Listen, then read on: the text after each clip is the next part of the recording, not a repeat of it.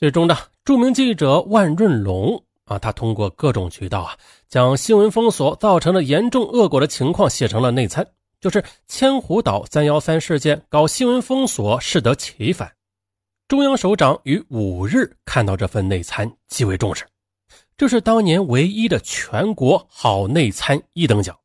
万润龙回忆啊，江泽民同志当时在内参上进行了批示，新闻封锁这才得以取消。事实真相终于得到了披露。在四月五日下午，也就是刘副省长被包围的同时，时任国务委员、国务院秘书长罗干同志指示，请公安部派专家组务必于今天赶到案发现场。而此时的台湾，甚至国际上，千岛湖事件已经被炒得翻天了。各家媒体二十四小时追踪报道，十万火急，必须的尽快应对，查清楚真相。于是呢，公安部迅速调兵遣将，火速组成了包括三名法医专家、一名弹痕专家，还有一名照相专家在内的专家组。斟酌再三，公安部把指挥权交给了陈世贤。在此，咱们介绍一下陈世贤。陈世贤是我国八大高级刑侦专家之一，是全国最厉害的法医权威。陈世贤一九三六年出生，从事了三十六年的法医工作。陈世贤是我国现代法医人类学开创人之一，此时担任第二研究所的法医室的主任，并且他在法医学领域取得了多项开拓性的成果，是中国人体损伤机制及损伤生物力学的研究创始人啊、倡导者和实践者。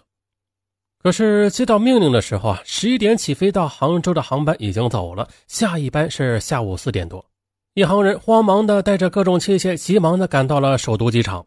飞了三个多小时，专家们在杭州机场刚下飞机，就遇到了几名来接机的浙江省的公安厅干部。大家面目表情都很凝重，顾不上寒暄，草草的在机场吃了一点东西，放下碗筷，他们立即上车赶往淳安。淳安是偏僻落后的山区，公路不好走，一些地方还在抢修。而更不巧的是，当天还下着雨。本来四个多小时的路程，车辆竟然在泥泞中颠簸了七个多小时。好不容易到了淳安梦之岛宾馆时，已经是凌晨三点了。陈世贤进屋放下行李，走进厕所洗了一个脸，毛巾还没放下，这边就有人敲门了。敲门的是谁呀？浙江省公安厅黄子军副厅长和杭州市公安局刑侦处的李曙光处长。火烧眉毛，三个老警察连客套话都没说，立即进入主题。黄子军副厅长和李曙光处长介绍，目前浙江省公安厅的法医已经做出了初步的检查，认为死者确实是被烧死的，并没有外力伤害的迹象。啊，大部分法医都倾向是意外，可能是这些人一起到底舱进行什么活动时，突然意外失火，结果啊，一个人都没有跑上来。那有些法医也认为，很可能是刑事案件。也许是这群台湾人和什么人有仇，被报复杀害。那如台湾黑社会火拼之类的，甚至还有公安人员怀疑，或许是台湾特务破坏，故意杀人以陷害栽赃大陆啊，为了某种政治目的。最后，黄副厅长总结了：明天啊，不对。应该就是今天早晨九点，台湾家属要举行葬礼，然后尸体会火化。这是我们政府花费九牛二虎之力才争取来的，时间绝对是不能改的，以防止夜长梦多啊！如果尸体被带回台湾，这还不知道会闹出多大政治事件呢。陈世贤明白黄副厅长的潜台词儿啊，给你尸检的时间只有六个小时了，你不能去睡觉。接着，陈世贤立即召集全体人员，明确了做了分工，要求个人务必完成自己的任务。布置完任务，再一看表，已经是凌晨四点，这天都要亮了，还有五个小时。二话不说呀，陈世贤他们立即赶赴淳安殡仪馆。赶到殡仪馆已经快五点了，杭州公安局的法医主任丁红就在这里一直等着他们。其实啊，早在四月一日夜二十三时，这丁红便赶赴现场了。他带领其他三名干警进入海瑞号的底舱勘察遇难者遗体，是现场法医的总负责人。丁红介绍，三十二具尸体中有二十七具已经被解剖过，并且有详细的记录和相关结论。丁红没有说什么题外话，老辣的陈世贤却已经听出话中有话了。显然呢，丁红非常倾向于刑事案件，而不是意外。时间只有四个小时。不可能将三十二具尸体再全部的都解剖一遍。仔细看完尸检记录，陈世贤选择其中的五具具有典型和有疑问的尸体是三男两女。接着，他和同行两个法医分别行动，每人负责一具。这些尸体死前都已经被严重的烧灼了，半身焦糊，那是惨不忍睹。加上淳安殡仪馆很落后啊，冷冻设备缺乏，尸体腐败的很厉害，这导致整个殡仪馆停尸房内是一股极为浓重的尸臭啊，让人无法忍受。只见一起来的当地武警战士都是戴了口罩的，几个人还是忍不住呕吐了。对于这种场面，陈世贤他却经历了太多了，他没有什么感到不适的，连口罩都没有戴。不过戴上了手套，这刚拿起刀呢，陈世贤不觉得胸口有些发闷了，头突然晕眩起来，差点就要跌倒，双手也颤抖的厉害。哎呀，年纪不饶人呐！连续的奔波了二十个小时，就算是小伙子也受不了啊，更别说是快六十岁的老人了。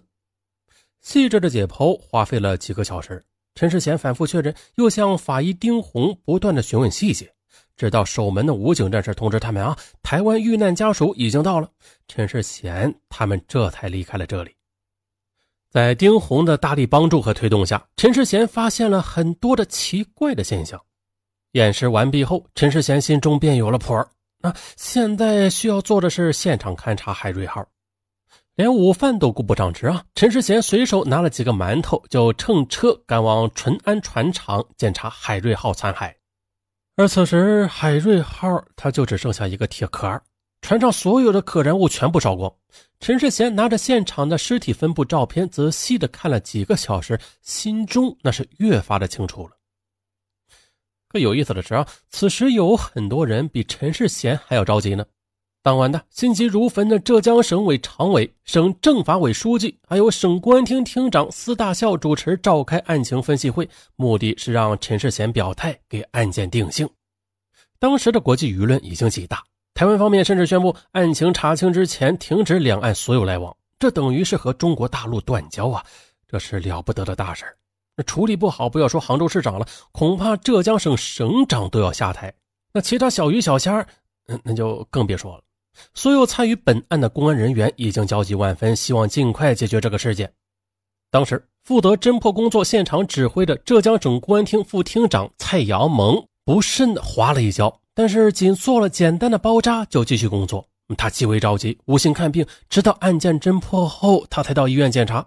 这一检查，医生大吃一惊，这位年近六十岁的老人肋骨摔断了两根，应该是剧痛无比的，但他仍然坚持工作了七天，不做任何处理，让人可敬。而此时的陈世贤，他尚且没有十足把握，还需要到案发的湖面上去看看。面对各方询问，陈世贤顶住压力，当天没有表态。当天晚上，陈世贤又试图赶赴出事的湖面检查，因为大雨没有去成。这样，他终于的睡了一觉。随后两天，陈世贤和同事们经过反复细致的检查和讨论，多次的去案发湖面查看，终于得出了一致结论。在这之前，四月六日上午，家属赶到遗体停放的现场举行祭奠仪式，家属点上香烛，供上当地准备的祭品，整个仪式都是按照台湾当地的习俗进行着。四月八日，遇难者家属手捧骨灰到达杭州。四月九日上午，遇难台胞家属从杭州机场取到香港返回台湾。表面上，这个事件似乎结束了，其实根本就不是这么回事海内海外，台海两岸都在高度的关注事件的定性。如果还是给出荒唐的结论，恐怕又会闹翻天的，演变成为更严重的外交事件。压力是无比巨大的。四月八日，四大校厅长召开破案领导小组扩大会议，要求给事件定性。会议上，消防、公安、法医各方面负责人各抒己见。呢，当地消防人员认为，这就是一起意外的失火导致死亡的事件。消防官兵他经验丰富，看过无数被烧死的尸体，他们认为啊，这些人是有着明显的挣扎的痕迹。毫无疑问是烧死的，呃，不是被杀后焚尸的。不过呢，台湾家属、台湾记者，甚至当地的公安人员，尤其是法医，呃，则认为这个案件有蹊跷啊，有很多不寻常的地方。除了之前台湾家属和记者提出的六个疑点呢，这公安人员和法医还发现了几点异常。第一，底舱上下重达几十公斤的便携式的铁梯不明失踪。如果想要从底舱出来或者下到底舱，就必须使用这个铁梯，而没有梯子，这三十二人就无法从底舱爬上甲板，只能被困在底下。铁梯是不会被烧掉的，应该就在现场，而现在呢，却不翼而飞。第二，船上多出了一个汽油桶，而海瑞号是用柴油的，现场却发现一个汽油桶，这里边的汽油已经都用光。因为船员都已经遇害，不能确定这个汽油桶是干什么的。不过，至少可以确认的是，海瑞号是用不到这桶汽油，啊，顶多是船员私人运输这桶汽油。第三，船上底舱发现一些不明的孔洞，似乎不像是被火烧出来的，那具体是什么？不清楚。底舱有很多细小的孔洞，最大的只有拇指大小，数量高达上百个，而失火是烧不出这些孔洞的。除了底舱以外，其他部位又没有这些东西，这非常奇怪。第四，底舱又发现一个没有爆炸的炸药包，分析是民用炸药。当然了，这千岛湖的渔民有炸鱼的习惯。但游船它不允许炸鱼啊，更不允许携带危险品。这个炸药包很可疑啊，不知道是谁带上船的。第五，整个底舱都被烧毁，而奇怪的是，在上下底舱的原铁梯附近，火烧的最为明显，这也是难以理解的现象啊。因为呢，铁梯附近并没有柴油和其他任何易燃物，这不可能是起火点。对于以上这么多疑问，陈世贤一一的做了解答。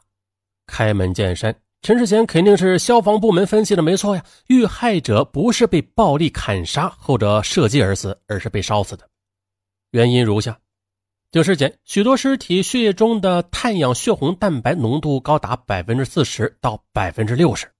再就是。肺和其他器官中存在着燃烧烟尘和碳末啊，系一氧化碳中毒致死。也就是说啊，他们是被大火的一氧化碳活活熏死的。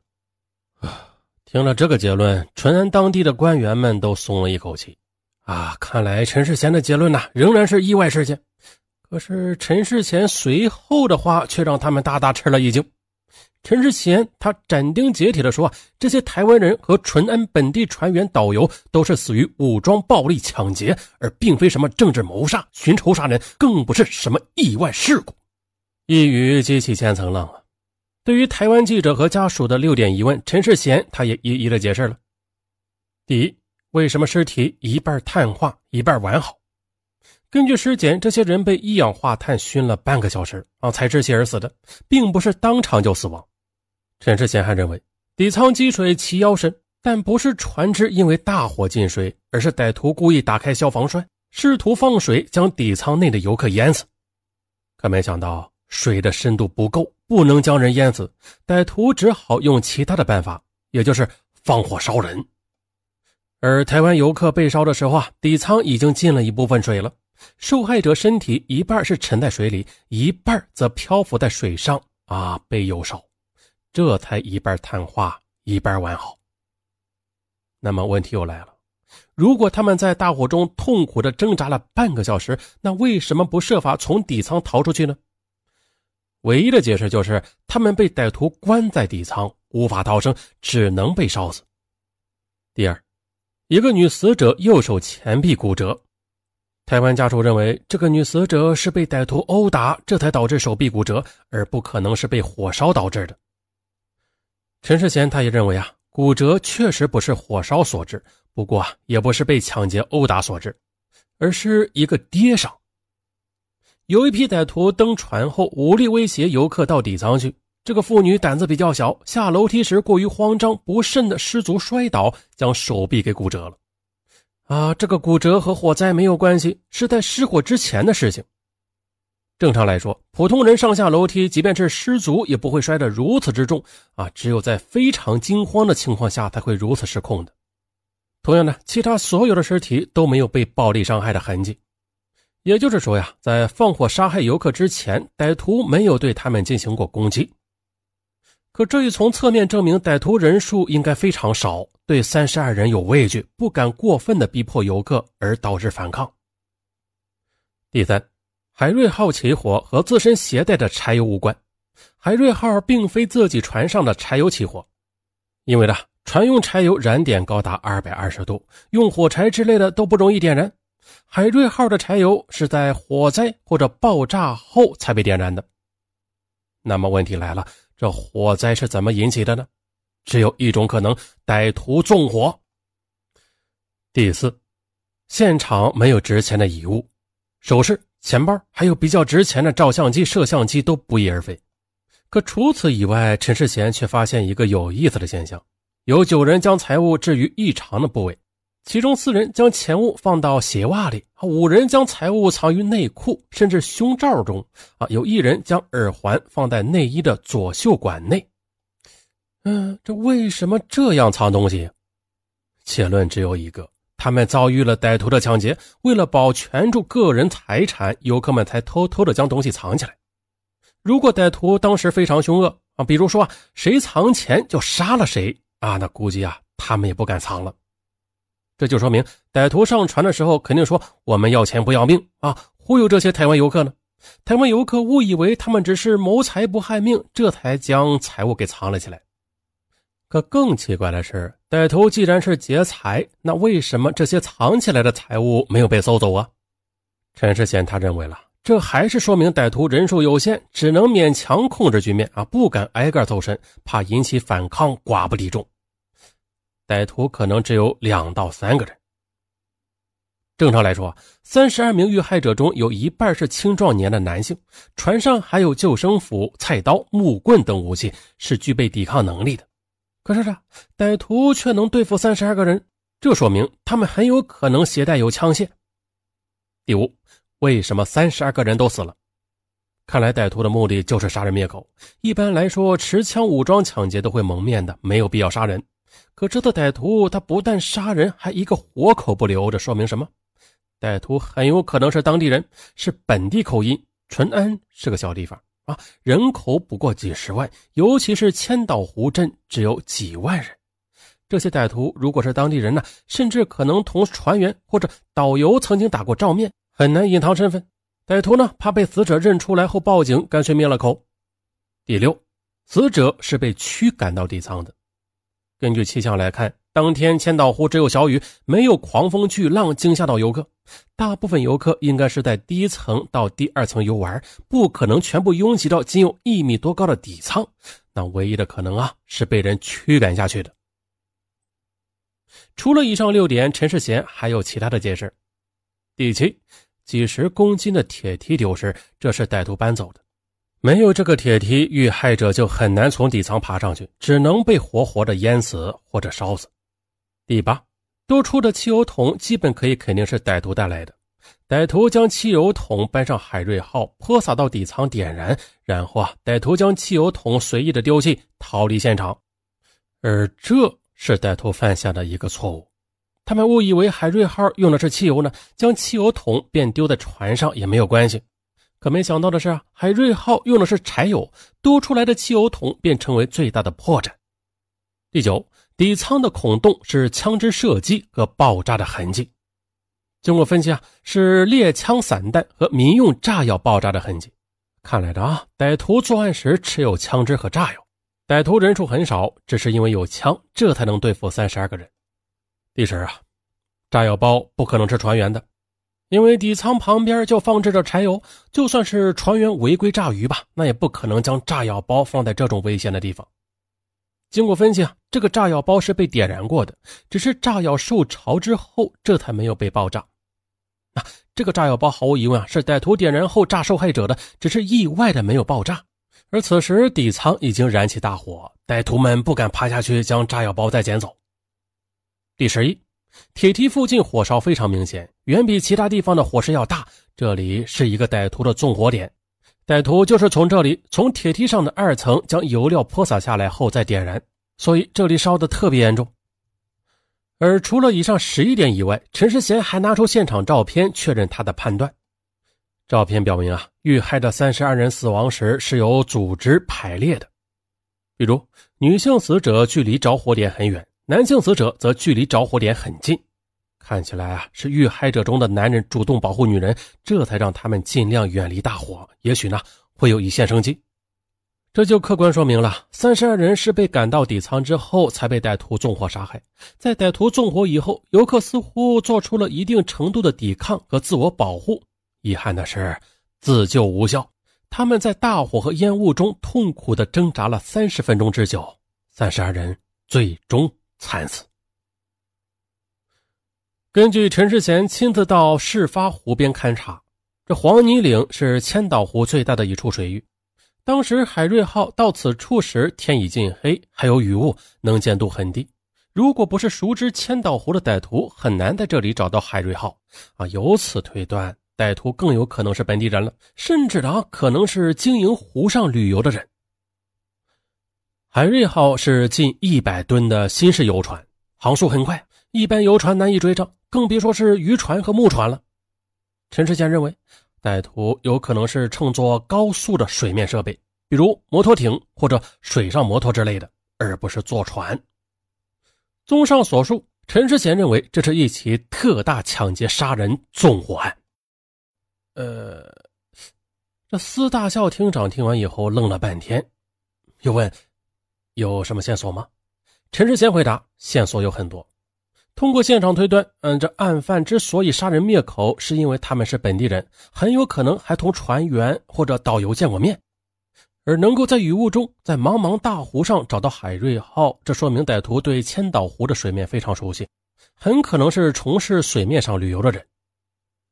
根据现场推断，歹徒只有两到三个人，由于人少啊，他们只能携带了猎枪和炸药，这才得以吓住三十二个受害者。怕三十二人一起拼命，他们对付不了啊！歹徒开始谎称只要钱不要命啊，骗他们交钱，还骗他们去底仓。受害者误信他们的谎话，不但交出了部分财物，还老老实实的去了底仓。期间呢，一部分人将财物藏到了内衣和袜子中，还有一个妇女去底仓时，由于过度惊慌而跌倒，跌断了手臂。之后，凶残的歹徒将底舱通往上层的十几公斤的铁梯搬走，然后对船舱放水，试图将他们淹死。可不知为什么啊，放水没有成功，只能将船舱淹没一半。于是呢，歹徒便搬来汽油桶对底舱倾倒啊，并且点火。期间，底舱的三十二人发现情况不对了，男人试图反抗，但歹徒用猎枪对准下面射击，还扔下炸药包，让游客无法靠近。于是。一个炸药包便扔到水中，可意外的却没有爆炸。可是大火已经燃烧起来，可怜的受害者只得男人在前面，女人在后边，全力自救。可惜毫无用处。这三十二人在大火和齐腰的湖水中挣扎了半个小时，全部因为一氧化碳中毒而死。陈世贤还认为，歹徒在离开的时候可能意外受伤，因此心烦意乱，并没有带走汽油桶。歹徒很可能不知道海瑞号是用柴油的啊！看来他应该不是开游船的人，可能是从事其他湖上旅游的职业。就这样，经过陈世贤的分析，案犯就很明确了，范围也缩小了。